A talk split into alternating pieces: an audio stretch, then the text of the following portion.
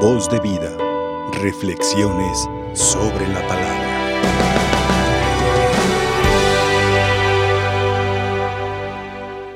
Hermanos, la experiencia personal o de la iglesia en general puede decirnos que hay un riesgo o una tentación en la vida del cristiano.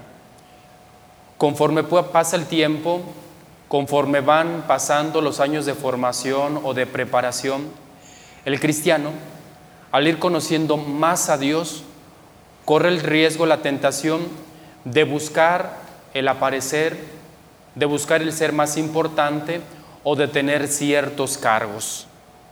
No solamente para algunos, sino que es una tentación de todos, desde los que están abajo hasta los que están más arriba. Esa es una tentación, creerse superiores. ¿Por qué? Porque están preparados, porque, se están, porque están formados, o de buscar el poder. ¿Para qué? Para someter, para mandar a los demás.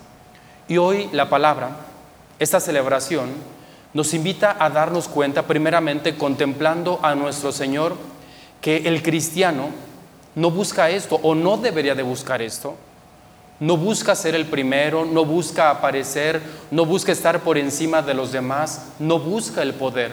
¿Por qué? Porque Cristo, con su propia vida, con su propio ejemplo, ha mostrado el camino que debemos de seguir. Dios, el Todopoderoso, ¿qué es lo que ha hecho? Se ha hecho humilde, se ha hecho pequeño, se ha hecho hombre como nosotros. Entonces el cristiano está llamado a lo mismo no a sobresalir, no a estar por encima de los demás, sino a rebajarse, a ejemplo del Maestro, a ponernos al nivel de los demás, a ser humildes, a ser sencillos, a servir, a dar la vida como el mismo Cristo lo ha hecho. También nosotros, contemplando la cruz de Cristo, contemplando al Señor crucificado, descubrimos que ahí en la cruz Dios ha mostrado todo su poder un poder que se revela, que se manifiesta a través de su perdón y de su misericordia. Por lo tanto, también nosotros los cristianos, eso mismo deberíamos de buscar. ¿Qué poder? El poder del amor, el poder de la misericordia. Hermanos, esta palabra que nosotros hemos escuchado, sobre todo esta página del Evangelio de Lucas, nos presenta a una comunidad, a unos cristianos, y en ellos nos vemos reflejados nosotros, que hay esa discusión, la discusión de quién es el más importante, de quién es el que tiene poder, de quién sí puede o quién no. Y hoy la palabra de Dios, estas lecturas que nosotros hemos escuchado, nos recuerdan que la, la verdadera grandeza de un cristiano radica en su humildad y en su sencillez.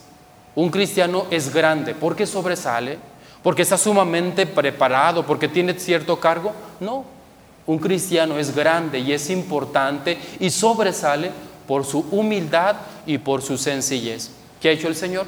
Tomar un niño y lo ha puesto como ejemplo. ¿Quiere ser grande? ¿Quiere ser importante? ¿Quiere ser el primero? Sé humilde y sé sencillo como este pequeño. Hoy pues hermanos, acerquémonos a la mesa del Señor y pidámosle a Él que nosotros como comunidad, como cristianos, como seguidores del Señor, seamos capaces de aprender y de, vivir esta grandísima lección.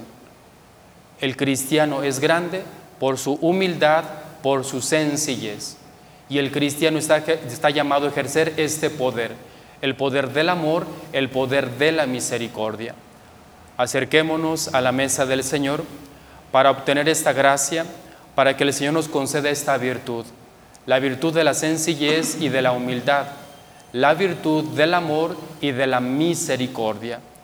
Que a fin de cuentas el cristiano es llamado a esto, a ser otro Cristo. ¿Y qué ha hecho Cristo? Se ha hecho humilde. ¿Y qué ha hecho Cristo? Amado y ha perdonado. Que la Virgen María interceda por todos. Que así sea. Voz de vida.